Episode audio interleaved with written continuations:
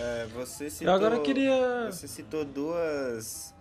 É, só antes de você fazer essa pergunta, seu é, Bruno, você citou duas funções do, do vereador que me chamaram muita atenção, que é a administração de, de dinheiro, para onde vai a, o dinheiro público e a fiscalização. A gente sabe que a fiscalização ela é um problema muito grande na política brasileira, dentre os milhares de problemas aí.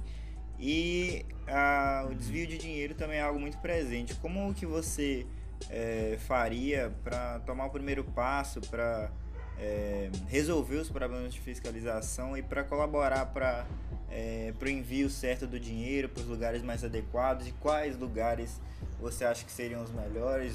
Para bairros mais necessitados talvez? Para é, certas escolas que estão precisando de uma atenção maior como que você uhum. começaria nesse trabalho porque é, para alguém que é, na política brasileira está tomando um primeiro passo de tentar fazer uma política honesta, a gente sabe que vão, vão ter muitas pedras no caminho, principalmente por causa do, da política uhum. atual.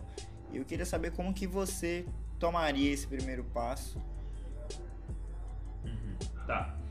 É, de certa forma é até simples de explicar. É complexo, mas simples. É, sabe quando alguém quer te pedir alguma coisa emprestada e você não quer emprestar e você fala que sua mãe não deixa? Uhum. Não tem aquela coisa ali? Sim. Pois é. Sabe quando você está, por exemplo, andando numa cidade perigosa e você sabe que se você andar sozinho por uma rua você vai ser assaltado? Aí você chama duas ou três pessoas para andarem com você, ou você se aproxima de duas pessoas que estão andando e fala assim: finge que você está andando comigo, para a pessoa não te assaltar? eu percebi que na política funciona assim: se você estiver isolado, se você for um candidato que você chegar lá de uma maneira isolada, e um prefeito ou algum outro candidato mais forte chegar para você e te tentar te cooptar para o grupo, e você estiver totalmente sozinho, você meio que fica sem saída. Porque se você dizer um não seco e fizer uma oposição burra, que é aquela coisa de ficar gritando, eu sou contra isso, eu sou contra aquilo, eu sou contra esse sistema aí, mas você não tiver um corpo forte de apoiadores de base e transparência nos atos, você simplesmente até consegue sim fazer oposição, mas você se torna nulo dentro daquele grupo. Você praticamente nenhuma pauta sua é levada para votação, tá? Nenhuma vai ser levada para votação. Você basicamente não vai conseguir aprovar nenhum projeto e você basicamente não vai conseguir atender nenhuma demanda do seu bairro, porque apesar de não ser função do vereador executar a obra, não é função de vereador asfaltar, não é função de vereador colocar lâmpada de poste, não é função de vereador conseguir ambulância, nada disso é função do vereador. Mas o povo é hipócrita. Ele sabe que não é função do vereador. E ele não quer um vereador corrupto, mas ele quer um vereador que atenda a essas necessidades particulares dele. Então, caso você simplesmente entra na política com esse discurso bonito de oposição, mas sem uma, um mecanismo, um plano de ação, você simplesmente é engolido pelo sistema e cuspido. Aí o que, que eu proponho? Lembra os dois exemplos que eu disse, de quando você quer emprestar alguma coisa? Eu percebi que o segredo é você criar mecanismos que funcionem independentemente e que gerem transparência. Traduzindo, se você cria hoje, por exemplo, um projeto para ressuscitar as associações de bairro. Você começa a criar grupos de base, por rua, por bloco. Você ensina as pessoas do seu bairro a criarem grupos locais e se organizarem. E toda vez que for ter, por exemplo, votamento do orçamento, a votação do, vota, do orçamento anual, você entra em contato com essas pessoas e fala: olha, a Câmara tem, sei lá, 80 cadeiras. Precisamos de 80, 90, 100 pessoas lá no dia da votação.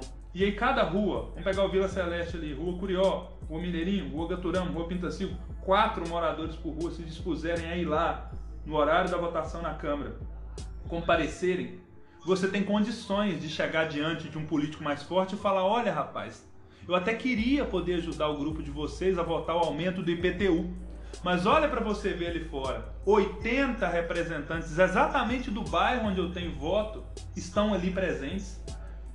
É impossível votar esse aumento desse imposto. Vocês vão ter que votar contra o aumento desse imposto. Aí um vereador vai olhar para o outro, vai cochichar um no ouvido do outro e vai falar: é, rapaz, hoje não vai dar para votar isso, não. Hoje nós vamos ter que votar contra. E é assim que a política funciona. Quando há presença popular na Câmara, os votos da Câmara sempre vão tender a favor das vontades daqueles presentes. E aí vem um grande problema da política municipal de Patinga. As pessoas não têm o hábito e nem a organização suficiente para estarem presentes na Câmara durante as votações. Então passa tudo que eles quiserem. Então eu iria tentar, primeiramente, criar mecanismos de organização e mobilização de base que funcionassem de maneira independente de quem fosse o vereador que estivesse lá. E posteriormente, né, mas não menos importante, criariam uma forma de, por exemplo, um software. Igual eu tenho um projeto que é, que é um, um software que seria uma espécie de jornal onde a pessoa, onde a prefeitura teria a obrigação de anunciar todas as obras de infraestrutura que estivessem sendo feitas com o prazo estipulado para a conclusão, a empresa que licitou e o orçamento estimado.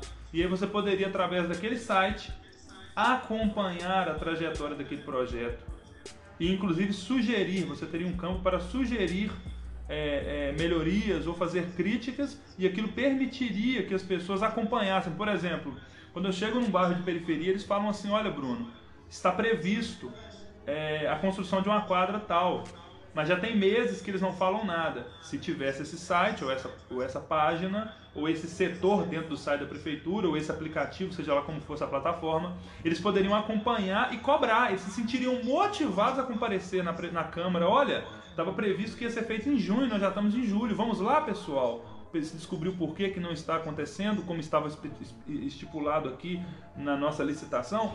Então a gente precisa, é, depressa, criar mecanismos que gerem transparência à força, de modo que basicamente não tenha como eles manterem oculto aqueles dados. Então eu tenho, por exemplo, o, o essa proposta desse, desse jornal eletrônico, tem o Performance Bond, que eu faço questão de falar aqui respondendo a sua pergunta, que é um projeto né, que o MBL trouxe aqui para o Brasil, essa proposta, ela é americana, que basicamente ele faz o seguinte, imagina só, ele, está ouvindo? Sim.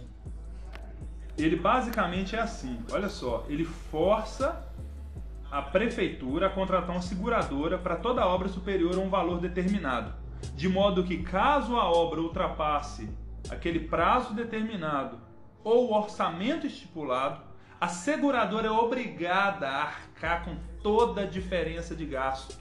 Então o que, que você faz? Você cria um quarto poder, você cria um poder paralelo de fiscalização que é diretamente interessado com o andamento da obra. Ou seja, você basicamente cria um mecanismo que força, que impede o desvio de verba e subfaturamento. Entende? Porque hoje nós temos uma coisa na licitação pública que chama aditivo. Que funciona assim: você quer fazer um trecho de um asfalto. Você abre a licitação, a empresa ganha aquela licitação por oferecer, entre aspas, o melhor preço e as melhores condições. Aí ela ganha aquela licitação. Só que aí no meio do asfalto, eles descobrem que a tubulação de esgoto está com problema e tem que resolver o problema da tubulação. Como aquilo não estava previsto na licitação, basicamente aquilo abre um precedente jurídico para que seja gasto com a resolução daquele problema um valor de dinheiro, um valor exorbitante. Entende? Ou seja, abre um precedente para você roubar um montão.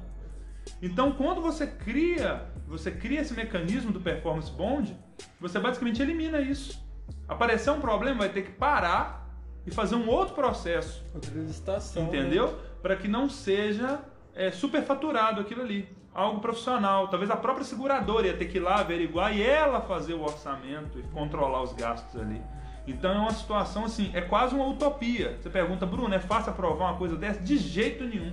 Quase impossível. Porque que vereador em sã consciência vai votar um projeto que vai impedir ele de desviar de recursos, que basicamente é de onde ele, de onde ele tira o dinheiro para atender as demandas daqueles eleitores que exigem dele carro de som no, na festa do Dia das Crianças, que exige dele pula-pula, que exige dele que ele banque cesta básica, que exige que ele faça assistencialismo. É daí que ele tira o dinheiro para atender esse assistencialismo, roubando do povo. Uhum. Entende? É por isso que a nossa política ela não se renova. O povo exige políticos honestos, mas ela gosta, infelizmente, uma grande maioria ainda gosta do político é, que apadrinha. E esse político que apadrinha é o mais corrupto. Porque para te apadrinhar, ele tem que tirar o dinheiro de algum lugar. E ele nunca vai tirar do bolso dele. Ele vai tirar do seu bolso. Então é complicado, cara, porque é um problema comportamental do povo, sabe? Porque o político, a gente tem esse problema também.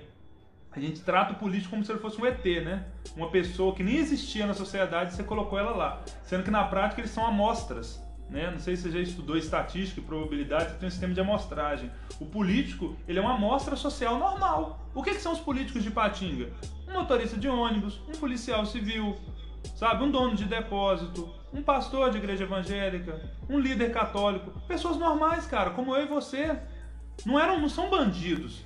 São pessoas como eu e você que estavam lá executando suas funções, pessoas muitas vezes amadas, legais, todo mundo gostava, e ao dar àquela pessoa a prerrogativa de executar as coisas em seu nome, elas entraram em um esquema de poder muito maior do que elas que foram absolvidos pelo sistema e se apropriaram dele e passaram a tirar proveito dele. Então, cara, é um problema social. E para você resolver, você tem que criar mecanismos que não dependam de pessoas do meio político para funcionar. É igual a Operação Lava Jato ela, com todos os defeitos, com todas as vantagens, é um mecanismo que ele é da polícia, que ele foi criado e que hoje ele está sendo um problema para muitos políticos. Por quê? Porque ele está funcionando de uma maneira independente e está pegando os caras. A GAECO é a mesma coisa. Então essas instituições, quando você cria esse tipo de, de coisa, por exemplo, se você cria hoje, traz para Ipatinga um performance bond, você traz para Ipatinga hoje esse modelo de transparência de obras públicas, Aí você aplica isso na saúde, por exemplo. Quanto que entrou na saúde? Em que foi aplicado? Foi comprado medicamento? Qual medicamento? É tarja preta, tarja vermelha? Deixa eu ver aqui. Quanto foi pago em cada unidade de pirona? Se você tivesse esse tipo de transparência, de fácil acesso, não tinha como roubar. E nós estamos falando de um aplicativo. Ou seja, a solução da política municipal, estadual e federal é você criar mecanismos que funcionem de maneira independente e impeçam a, criminalização, a criminalidade. E aí entra um ponto: como fazer isso?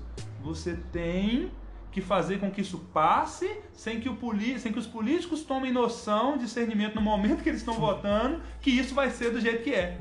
Ou seja, não, cara, isso aí, não, isso não vai te prejudicar, não. Pode votar, não vai te atrapalhar a roubar, não. Aí depois que ele aprovar, é que ele vai perceber: caramba, aprovei um projeto não vai deixar eu roubar, caralho.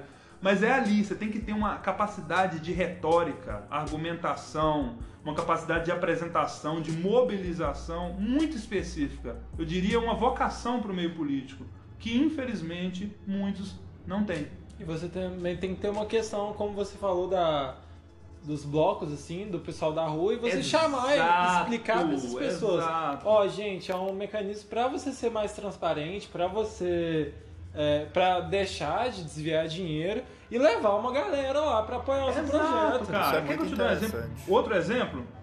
É, cara, quer que eu te dou um outro exemplo, cara? Olha só. A gente tem hoje quatro grandes problemas que basicamente desgastam o atual prefeito. Ele tem só dois anos de mandato e ele até que fez, né, algumas obras aí e tal, mas o que desgasta ele hoje nas, nas periferias que eu vejo é o fato de ter sido aumentado o IPTU, que já era um dos mais altos da região, IPTU, a taxa de lixo foi aumentada também, a taxa de esgoto na Copasa, muito alta também, e a faixa azul. Não sei se já ouviram falar, foi basicamente essas quatro lugar. coisas é. Que desgastaram muito a imagem dele. Entre outras coisas, a questão do Covid, fechamento de comércio e tal. Mas antes do Covid eram essas quatro coisas que não é necessariamente é, crimes, assim. Não são crimes, vai tipo, cometeu. Não, são aumentos de impostos, entendeu? Aumentos de impostos. O que, que eu proponho, por exemplo? Quando, quando questionado, qual foi a resposta do prefeito? Que esses impostos foram obrigados a ser aumentados, porque já estava previsto o aumento deles há muito tempo, mas estava atrasado esse aumento, e também que era necessário para que ele pagasse os funcionários públicos e para que ele pagasse os aposentados. E realmente isso foi feito, foi pago mesmo, os aposentados, tal, tal, tal. Mas e hoje? É necessário que essas taxas sejam do, do, do jeito que são? Será que é? Então o que, que eu proponho? Que todas essas taxas sejam revisadas, que os cálculos sejam refeitos e que seja avaliado se realmente é necessário que o IPTU seja tão alto quanto é, que a taxa de esgoto realmente seja tão alta quanto é. Será que a gente precisa mesmo pagar de esgoto a mesma quantidade que a gente paga pelo tratamento da água? Porque hoje é basicamente isso. Você paga 100 reais de água, 50 é esgoto, 50 é água. É um absurdo. Então você revisar. Não é criticar, não é apontar defeito, não é chamar de bandido. Não, vem cá. Vamos revisar. Se for realmente provado que é necessário que essas taxas sejam, ok. Mas e se não for, cara? Então vamos voltar, vamos diminuir, porque o pobre está cansado de pagar imposto. Está difícil demais. E isso vale para leis. É você pegar ali as leis do município de Patinga, desde a sua fundação, e vir revisando, mesmo que demore. Será que realmente essas leis precisam existir? Hoje, quando você vai tentar abrir uma empresa em Patinga, o que, que atrapalha? Né? Como é que está o plano diretor de Patinga? Quais são os empecilhos, as dificuldades que a gente enfrenta? Porque é isso que impede a geração de emprego no município. Ao fazer isso, você facilita a geração de emprego, aí você junta a isso um incentivo fiscal, uma isenção de IPTU, ou, uma, ou, uma, um, ou por exemplo, um, uma oferta de uma determinada área para alguma empresa estrangeira, alguma empresa de fora, e aí pronto, você tem aí a, a, a, o segredo da geração de emprego. Entendeu? Você vai para fora e fala, olha, empresa tal, empresa X. Né? Em vez de você é, ir para o Maranhão, vem cá para Ipatinga que aquele terreno ali que está parado ali perto de Jardim Santa Clara, ou aquele terreno tal ali, eu vou te ceder o uso dele durante 10 anos, vou te dar uma redução no seu IPTU, em troca você contrata moradores da cidade de Patinga. Pronto, você gera 500, 600 vagas de emprego, mil vagas de emprego ou até mais. É assim que funciona. Você tem que facilitar, desburocratizar, reduzir imposto para que os empresários queiram vir para cá. Quanto mais você aumenta essas taxas de IPTU, porque a gente fala IPTU é o seguinte, a gente tem que lembrar isso. Quem mora numa casa unifamiliar paga ali IPTU 300, 500, 600 reais, mil reais. Mas já parou pensar quanto que um empresário paga no IPTU numa avenida, bicho? É muitas vezes o ganho de dois meses de, de, rendimento do negócio dele no ano inteiro. É uma fortuna, cara. É uma quantidade assim que quando você fala com uma pessoa normal, ela fala assim, não tem lógica. Como assim? Você está pagando um carro de IPTU? É um negócio, é escroto, entendeu? Então a gente tem que rever esses IPTUs, principalmente para os empresários. Porque se você coloca essas taxas muito altas, o cara desanima a abrir empresa. Você vai hoje para abrir, por exemplo, uma lanchonete em Patinga, na hora que você vai olhar a quantidade de taxa que você tem que pagar, a quantidade de IPTU, você fala, não, não vou. Vou uhum. abrir um delivery dentro da minha casa, na minha garagem, porque se eu abrir um, um ponto de, de atendimento aqui no Iguaçu, só de IPTU vou ter que trabalhar meio ano para pagar o IPTU dela. Tipo assim, é muito ridículo, velho. Desculpa é... minha, fala, minha falação, gente, é porque vocês podem ver Sem que é um assunto problema, que ele é muito é um atraente assunto... e ele é muito longo. E conforme você vai entrando nesse tipo de assunto, você vai rendendo para sempre. Ah, eu sou prolixo, eu gosto de falar, você já viu.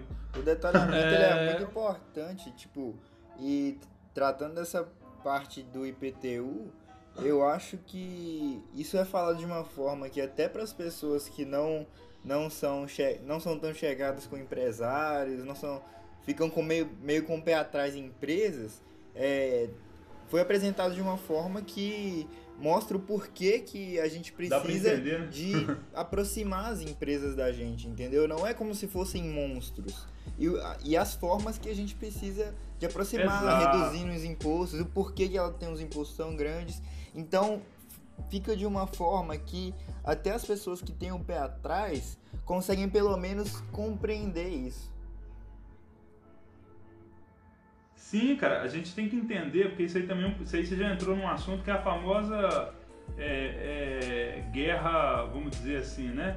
É, patrão funcionário, né? Que é algo muito antigo. E essa guerra é o seguinte, é uma guerra meio burra, porque o seu inimigo não é necessariamente o seu patrão e o funcionário também não é necessariamente inimigo do patrão. Na verdade, o seu inimigo são tanto funcionários quanto patrões, porém ruins. E o inimigo do patrão é tanto outros patrões quanto outros funcionários, ou seja, o seu inimigo não é quem está em cima. Não é que quem está em cima é inimigo quem está embaixo. Os inimigos estão dos lados. Eles estão em todos os níveis das esferas hierárquicas, porque não tem, eles não, o, o, o seu inimigo ele não tem a ver com a classe econômica dele, mas sim com o caráter. Então você vai encontrar pessoas mais pobres que você que te prejudicam às vezes muito mais do que alguém muito mais rico que você e vice-versa. E essa ideia de que o seu patrão ele é naturalmente seu inimigo, que ele naturalmente tende a te explorar e te escravizar, é algo que atrapalha muito, porque quanto mais você se distancia das classes, vamos dizer assim, empreendedoras, mais difícil é de você se tornar um empreendedor.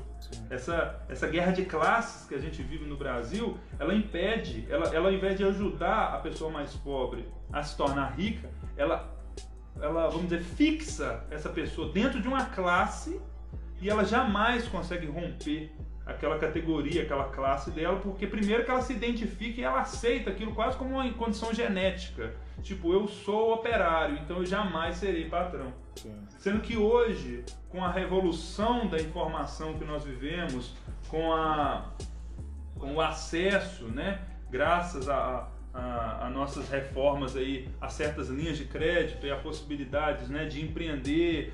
A internet mesmo ela é, ela é um mecanismo da, é, da, da, É como se fosse quase que a lei da atração. Tipo, você fez algo bom, você vê aí que tem pessoas aí que fazem coisas aí pífias, joga na internet ali um trem que não é nada, e o cara tem um resultado assim estrondoso. Enquanto tem pessoas fazendo um, um esforço absurdo e não tem retorno nenhum. Porque a internet ela te recompensa não de acordo com o seu esforço, mas de acordo com a qualidade do que você faz, independente do esforço. E a vida real é assim. Você não é recompensado monetariamente pelo seu esforço braçal, mas pela inteligência com a qual você executa suas funções. E o mundo sempre foi assim. E a guerra de classes ensina o contrário. Que por você ser um, um funcionário braçal, dedicado, esforçado, você naturalmente merece capital. E aquele que não trabalha braçal não merece. Isso é o que a luta de classe nos ensina. Então, eu proponho também, seja entra na esfera da educação, que a gente é, tem um modelo, um projeto que eu tenho aqui que se chama Escola 360. É um dos que eu queria tratar, é, que eu li e eu fiquei. Ele é um pensando... projeto, cara, que ele é o seguinte, ó. Eu vou até ler o texto dele aqui. Okay, ele é um okay. projeto que o Arthur Duval, lá de São Paulo, candidato a prefeito, ele carrega esse projeto. Ele é um projeto também muito difícil, porque ele gera gastos, mas é um caso a ser pensado, a ser discutido, a ser levantado, que seria basicamente o seguinte: hoje, quando você chega numa periferia, qual é o problema da periferia? Não tem projetos para inserção das crianças no mercado de trabalho quando elas se tornarem jovens, não há incentivo, não há uma alternativa ao tráfico. A criança ali, ela bateu 12 anos, chega um traficante e fala: Olha, eu vou te dar 50 reais por semana pra você levar essa mochila para mim, para aquele camarada ali e ele não tem uma alternativa, um plano B, e ele quer ter um tênis, ele quer ter um videogame, ele vai aceitar. Então, o que, que o Escola 360 propõe? Ó, as escolas ficarão abertas à comunidade 360 dias do ano, para que a comunidade tenha acesso a lazer. Tudo incentivado por profissionais de esporte. Assim, evita-se que elas fiquem mais vulneráveis ao tráfico. O Escola 360 também oferecerá reforço escolar para crianças que não estejam conseguindo acompanhar o ritmo das aulas. Serão oferecidos cursos profissionalizantes nas escolas em parceria com a iniciativa privada. Então, é uma situação que é basicamente assim: você vai usar a infraestrutura da escola que fica parada nos finais de semana para oferecer ali um curso de empreendedorismo.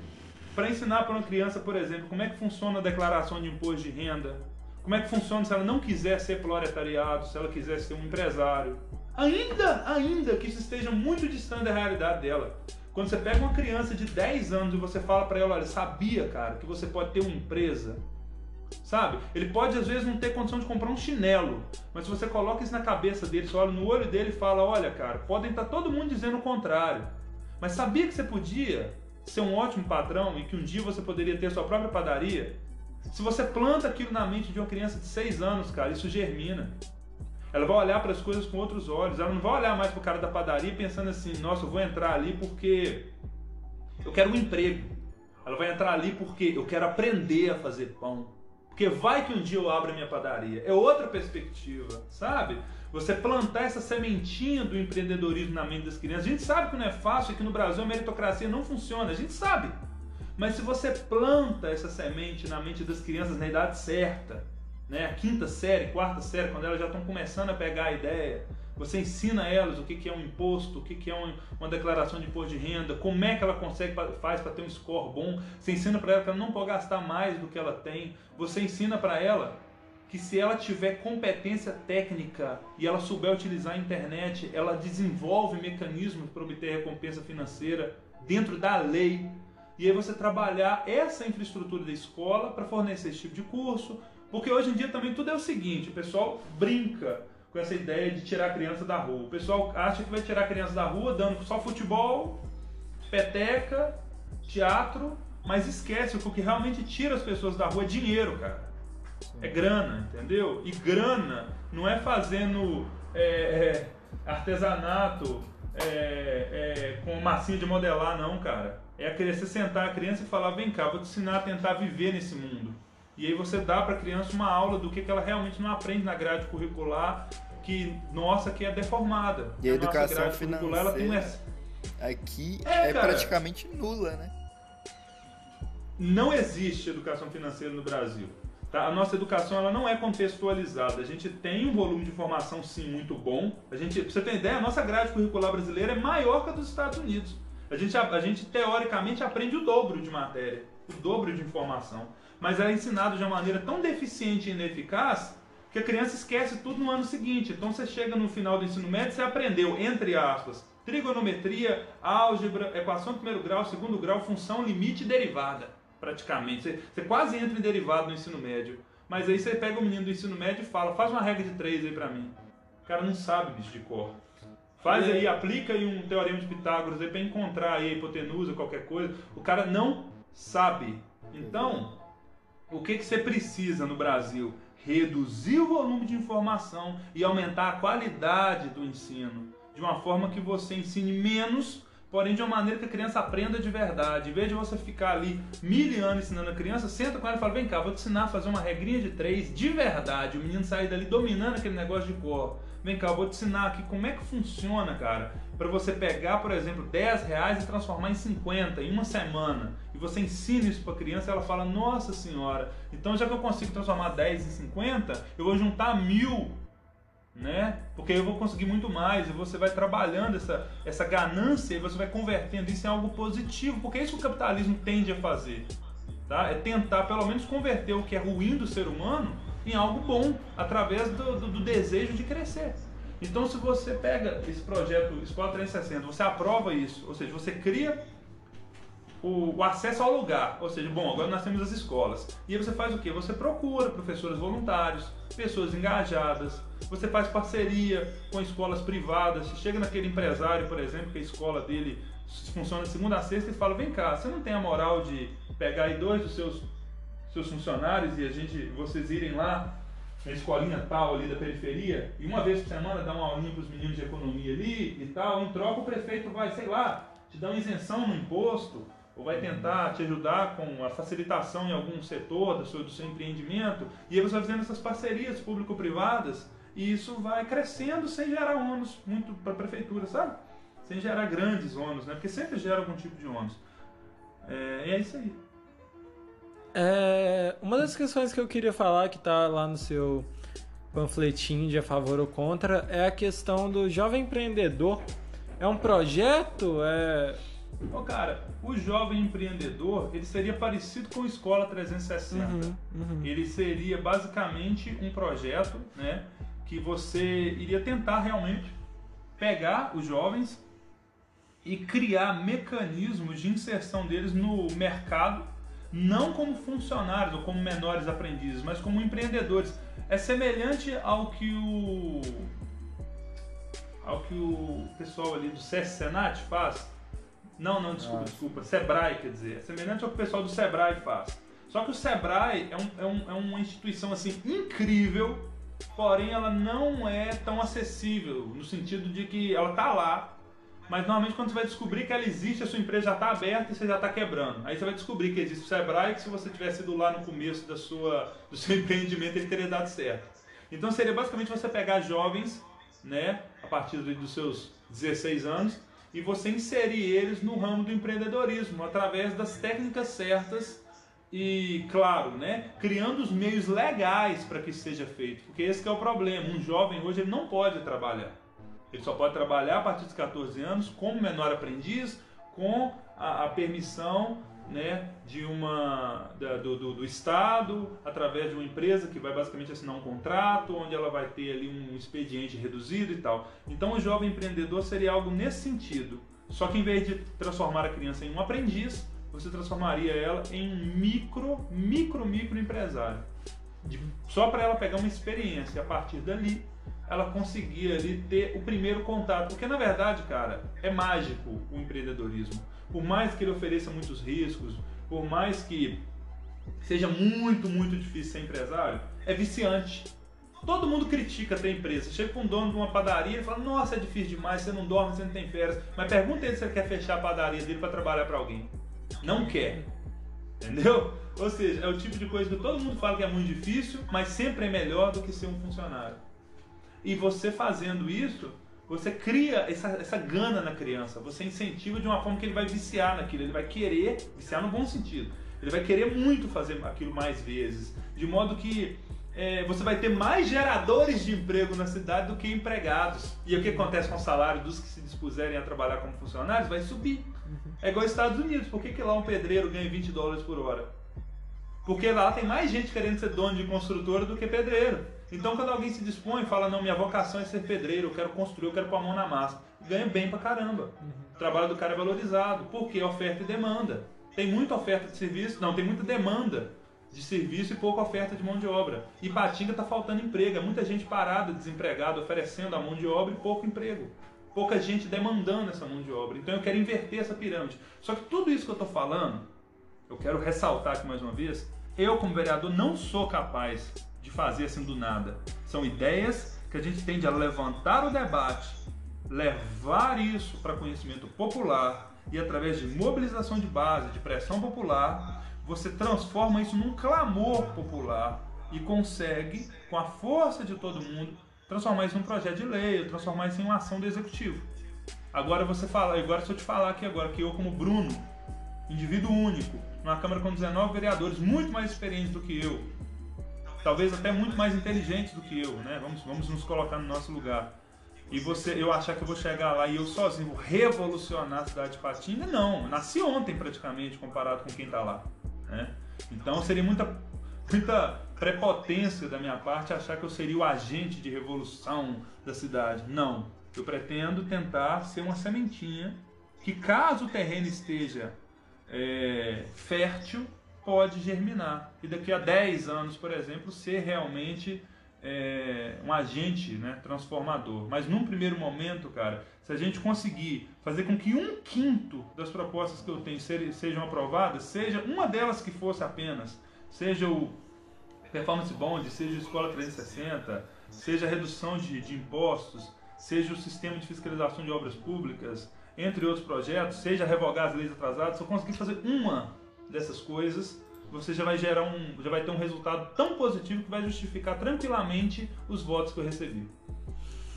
Eu queria falar de uma questão, porque você levantou que você já percebeu muita realidade de bairros periféricos, como Vila Celeste, Bom Jardim. E aqui em Patinga nós temos o PIB per capita de quase 37 mil, o que nos faz estar entre as 15 cidades, é, 15 é, cidades não, dos 15% de cidade, onde nós temos o maior, maior PIB per capita. Uhum. Já, porém, nós temos também o percentual da população com rendimento nominal mensal per capita de até meio salário mínimo de 33,8%, o que nos coloca no o lugar 3.821 de 5.000 570. E a maior parte dessas pessoas estão nas regiões periféricas. O uhum. que, que você quer fazer para trabalhar com essas pessoas? O que, que você quer fazer para acertar essas pessoas e talvez tentar tirar elas dessa situação. Você muito citou aí essa questão de, de é. empreendedorismo é, e cara, tudo mais. É, muito, é, é, é, engraçado, mas também é simples se você for imaginar. O que, que você está me traduzindo aí? Que tem concentração de renda. Uhum, a cidade de Patinga é cheia de milionário, Sim. gente milionária. E não só gente milionária, gente pobre e rica. Tá? Eu conheço gente que mora no alto de favela, de periferia mesmo, que anda de bicicleta, não tem uma carteira de habilitação e tem quatro casas de aluguel avaliadas em 180, 150 mil cada e tem mais 120, 130 mil em espécie no banco. Eu conheço gente assim, não vou citar nomes. E quando você pergunta para as pessoas qual é o orgulho da vida dela, é ter esse dinheiro guardado, é poder ostentar para o colega mais próximo que ele tem 100 mil no banco, ele tem 130 mil no banco. Que são que muitas vezes é aquele dono daquele barzinho que você compra cachaça a 50 centavos, muitas vezes é aquele é aquela padariazinha pequenininha que o pão ainda é 4 por 1 real. Por incrível que pareça, tem pessoas nessas condições que têm fortunas acumuladas e que não investem esse dinheiro. Por quê? Porque Ipatinga não é mais um terreno fértil para empreender. É muito imposto, Sim. é muito difícil, é muita criminalidade. Ninguém quer pegar sua fortuna e arriscar, cara. Numa cidade onde você abre um bar bacana, uma casa de show, e passa seis meses que a casa está aberta, tiroteio. Onde queima um ônibus, cara. É muita criminalidade concentrada. Então o problema de Patinga é o seguinte: sabe o que esses caras estão fazendo com essa grana? Investindo fora. Guardando na poupança, investindo em ações para render 0,4, 0,5% ao mês e vai ficar ali para sempre. Enquanto isso, tem gente, igual você viu ali, vivendo com auxílio emergencial. É o que você mais vê, vivendo com Bolsa Família. Então você tem que fazer o quê? Para resumir, você tem que criar dentro da cidade uma facilitação para que essas pessoas que têm esse dinheiro acumulado queiram tirar esse dinheiro do bolso. Vou, um, vou, vou traduzir mais. Que esse senhorzinho que tem esses 100 mil na conta queira tirar esses 100 mil Chegar naquele outro senhorzinho que tem um terreno parado, chegar nele e falar: vamos fazer um negócio, vou pegar os 100 mil que eu tenho no banco, vou construir quatro casas geminadas aqui, e vou te dar um para pagar o terreno, e vou ficar com as outras três. E aí ele pega para construir essas quatro casas geminadas, é obrigado a contratar três pedreiros, cinco ajudantes, e ali você gera emprego. E aí, quando ele terminar de construir essas casas, ele vende essas casas e constrói mais seis, mais oito, e ali vai crescendo. É isso que a gente precisa em Patinga. Que mais pessoas abram mais padarias, que mais casas de show, que mais escolas sejam construídas privadas de preferência, né? Para poder concorrer e, e fornecer educação de qualidade com baixo custo. A gente precisa que as pessoas que têm dinheiro dentro de Patinga se sintam motivadas a arriscar esse dinheiro em um empreendimento. E aí você vai ter o que? Mais placas de contrata-se pregado nas paredes e mais gente sendo contratado e naturalmente mais dinheiro circulando dentro da cidade, né? É, aí você vai, vamos dizer assim, você vai tirar esse dinheiro que está acumulado como se fossem nódulos. Você tem que, que, que criar os meios para que esse sangue, vamos dizer assim, circule na cidade. É, a, a, a, cidade de é como se fosse um cara com problema cardíaco, entendeu? As veias estão entupidas, o dinheiro está travado, ele não está circulando, porque a cidade está com muita burocracia. Eu sei, gente, quem está escutando até agora, que eu posso ter falado muita merda aqui, desculpe o palavrão, por quê? Porque eu não estou por dentro de todos os processos de gestão do executivo, eu não estou por dentro de tudo. Mas o que eu vejo como espectador que eu sou, porque na função de, de, de carteiro, a minha intervenção ela é muito reduzida Tá? A minha intervenção como cidadão, como carteiro, é muito reduzida. É por isso que eu estou me oferecendo como vereador. Porque como carteiro eu posso observar e às vezes intervir. Mas como vereador eu vou transformar de uma maneira direta e efetiva. Então, pessoal, a gente precisa criar os meios para diluir e permitir que esse capital circule. E não só o capital que já está aqui dentro, mas atrair capital de fora, trazer mais sangue. Ou seja, você precisa criar um terreno fértil. E Patinga hoje é uma cidade, é quase como se fosse, eu não vou dizer uma cidade fantasma, mas quando você pega o que Patinga já foi e o que ele parecia que ia se tornar, você não entende, sabe? Vocês têm noção, gente, que quando Ipatinga veio para cá, Ipatinga na verdade, quando a usina veio para cá, Ipatinga não existia. A usina veio para cá e se alocou em Fabriciano, numa floresta que ficava no cantinho ali. A Aperam, antiga Acesita, antiga Salomital, se alocou do outro lado. E as duas eram vilas que pertenciam ao Coronel Fabriciano, que era a única cidade aqui da região. A usina cresceu tanto, trouxe tanta gente para cá, que essa pequena vila teve que emancipar e se tornar uma cidade que recebeu o nome de Patinga, que é um nome indígena.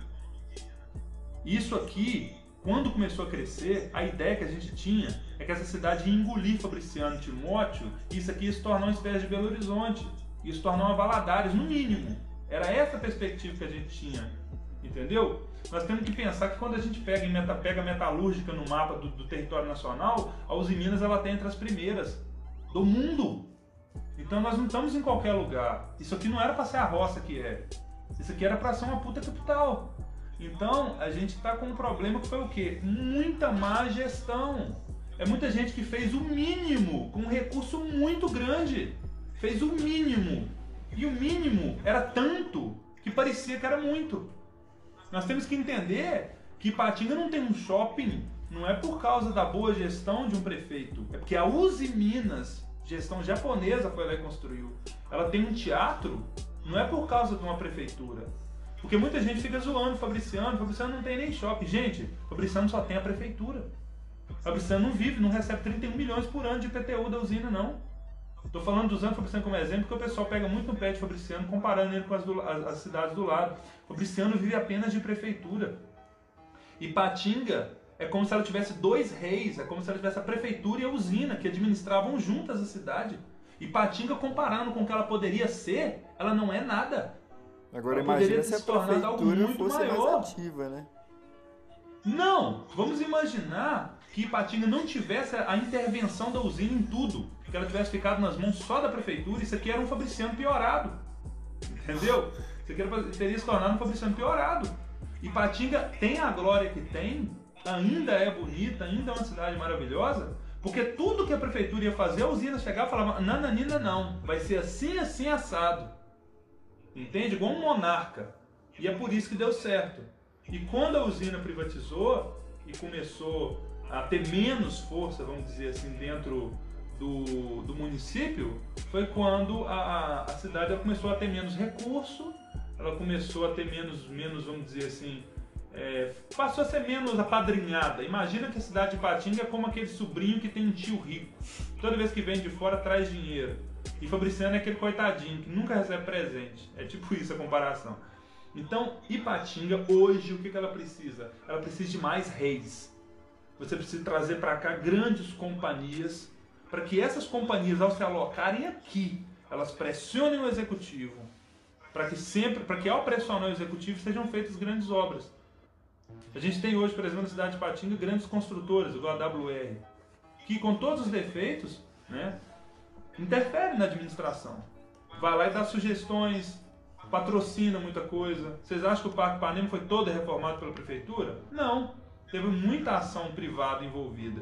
Então a gente tem muito isso hoje. Cidade de Patinho você tem que trazer empresas de fora para que essas empresas, junto com a prefeitura, façam uma gestão eficiente. Por quê? Porque o Estado ele nunca foi, ele sempre demonstrou o seguinte, ele tem que existir, porque ele garante os direitos mínimos de propriedade privada, segurança, etc. Mas ele nunca foi superior tecnicamente à iniciativa privada. Você pega uma escola pública e escola privada, a privada sempre vai ter uma gestão técnica superior. Você pega uma empresa pública privada, a privada sempre vai ter uma administração técnica superior. Então, quando você traz uma empresa de grande porte para uma cidade, é como se você trouxesse cérebros para dentro da cidade que vão ajudar a pensar junto com a prefeitura. Porque a prefeitura ela é um agente político que é eleito por carisma, não por competência técnica. Então, o prefeito de uma cidade pode ser qualquer coisa, um jogador de futebol, pode ser um, um carteiro, pode ser qualquer coisa. Entende? Então você quer comparar, vou dar um exemplo de mim, cara. Eu sou um carteiro. Se hoje eu fosse um prefeito da cidade de Patinga, ok que eu sou um engenheiro civil, mas quer me comparar, por exemplo, com você pegar, sei lá, é, é, um Bill Gates, um Elon Musk, um presidente, por exemplo, da Uzi Minas, a competência técnica de administração de um cara que é pós-graduado, mestrado, doutorado, PhD em administração, contabilidade, economia, e um carteiro formado em engenharia. É mais ou menos isso. E muitas cidades elas são isso. Elas são, por exemplo, um prefeito que era um padeiro, ou que era um marceneiro, ou que era um, um sindicalista, e você tem dentro daquela cidade uma companhia com 30 bons técnicos, engenheiros, advogados, que vão fazer pressão naquela prefeitura com a gestão ruim, para que aquela gestão não seja tão ruim. Ou seja, liberalismo econômico, cara. Temos que abrir a economia de Patinga e trazer as grandes companhias para cá, para que juntas elas possam é, ajudar a administrar a cidade fazer com que os recursos da cidade sejam melhor administrados, melhor executados, melhor gastos, né? E claro, trazer transparência aos atos públicos e junto disso tudo a cereja do bolo, que é a mobilização de base. É pegar aquela senhorinha, aquele ancião que mora na cidade há 50 anos e levar ele para a Câmara. Para quando alguém falar alguma coisa errada, ele levantar a voz e falar: não, eu estou aqui há 46 anos, a cidade de Patinga é isso, isso e aquilo, e agora nós queremos isso. Porque ele sabe o que ele está falando. Só que essas pessoas não participam. Aí nós que temos aí 28, quantos anos você tem? 17. 17, temos que ficar tomando parte. Sendo que a gente não sabe de nada, assim, comparado com esses caras. A gente tem que ficar tomando na frente. Porque essas pessoas que deveriam estar lá se interessando por política e revolucionando a realidade da sua cidade, estão dentro de casa assistindo novela. E aquele projeto de pegar blocos de pessoas e levar pra, Peraí, peraí, pra Câmara. fala de novo. Peraí, fala de novo, fala Ele de é- novo. aquele projeto que você falou de pegar blocos de pessoas e levar para a Câmara, se não me engano, é interessante porque ele dá um meio para fazer isso. Eu, como também um jovem de 17 anos, eu não faço ideia de como que eu poderia é, participar desse tipo de coisa e influenciar na política sendo só, um cidadão. E é isso que tá faltando. Falta meios pro, pro cara que mora aqui há 56, 46 anos poder influenciar de alguma forma, poder dar a opinião dele, mas está muito distante. A gente, os cidadãos de Ipatinga, tá, na minha impressão, estão muito distantes da política daqui. Sim, sim. E isso, na verdade, cara, é uma situação assim, é um. Como é que eu posso dizer? É como se fosse um ciclo vicioso. Por exemplo, é, a pessoa não quer participar da política porque ela não quer fazer isso sozinha e porque ela acha que não vai funcionar. E outra coisa, também não é função de vereador ficar fazendo mobilização na rua e levando para a Câmara. Entende? Por isso que eu falei que isso é um movimento que o vereador pode até ajudar a iniciar, mas não é ele quem vai gerir. Você tem que ensinar a população a criar esses mecanismos e autogerir eles. Ou seja, você tem que trabalhar com um sistema de seguinte, não querer revolucionar o mundo de uma vez. Eu estou usando muito essa palavra revolução e eu nem gosto dela, porque eu acho que revolução não funciona. O que funciona é evolução. Tá? Você revolucionar não é interessante, é evolução. Então o que, que, é, o que, que é legal você fazer?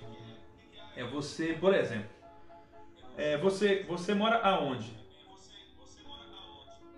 No Canaã. Qual é a rua sua, o nome de sua rua? Eu prefiro não dizer, mas Oi? é perto não, da não, tá, avenida. Tá, eu prefiro não, não dizer, mas tá. é perto da é, avenida. Isso. Vamos imaginar o seguinte, desculpa, eu esqueci essa parte, mas vamos imaginar assim, em vez da gente querer mobilizar a cidade de Patinga, se cada pessoa, porque eu sempre gosto de trazer para a realidade da pessoa, se cada pessoa pegasse sua rua, uma pessoa por rua, uma pessoa por rua, e falasse, eu Bruno Carteiro, me responsabilizo a pegar a rua tal e desta rua eu vou tentar conversar, animar, mobilizar o máximo de gente que eu quiser. E aí você cria um grupo de WhatsApp que seja rua tal e tenta, cara, insistentemente organizar pequenos grupos seja por rua, seja por bloco, seja por prédio, por apartamento, e vai conversando com aquelas pessoas, igual a célula de igreja, não tem aquele, aquele formato, células, que o pessoal faz para orar? Sim. Aquilo ali. E você vai rua por rua, e cada rua você vai tentando levantar um líderzinho, um líder de rua, um líder de bloco. E aí depois que você conseguiu juntar 30 líderes de rua, dentro desses 30 líderes de, de rua, você levanta um líder de bairro. Mesmo que seja um líder de bairro paralelo, e você vai ali organizando. Olha, nós temos aqui 30 grupos de WhatsApp do Canaã. Cada um lidera uma rua. E cada é, é, é, grupinho de cada rua tem 10 pessoas. E aí no dia que você for ter uma mobilização, você fala, queremos mobilizar pessoas do Canaã. Temos quantos grupos? Temos 30 grupos. Com quantas pessoas cada? 10 pessoas. Aí você vai em cada uma, individualmente convoca. Precisamos, vamos fazer uma mobilização para estar na Câmara para definir a votação de tal projeto que interfere diretamente na qualidade de vida dos moradores do bairro tal. Você, fulano de tal, da rua tal, está disposto a estar lá às 14 horas do dia tal? Tô. Você tem transporte? Não. Se eu disponibilizar o transporte, você vai? Sim. E aí você vai. Um, dois, três. Se você pegar um por rua, são 30 pessoas. Dois por rua, 60 pessoas. Três por rua, 90 pessoas. Pronto, você bateu a meta. Quando aquelas pessoas começarem a sair e verem que outras estão indo e você começar a criar esse movimento, se falhar completamente o movimento e você levar 30 pessoas, você já vai assustar. Porque isso não acontece. Não há esse tipo de participação na Câmara. 30 pessoas dentro da Câmara de Vereador é um arraso. Entende? É o tipo de movimento que quando falha. Quer que eu te dê um exemplo? Eu já vi candidato a vereador, cara, que ele tirou 2.500 votos dentro da cidade de Patinga. Na hora de fazer uma mobilização, ele consegue tirar de casa 14 pessoas. Então, é, é isso, cara. Entendi.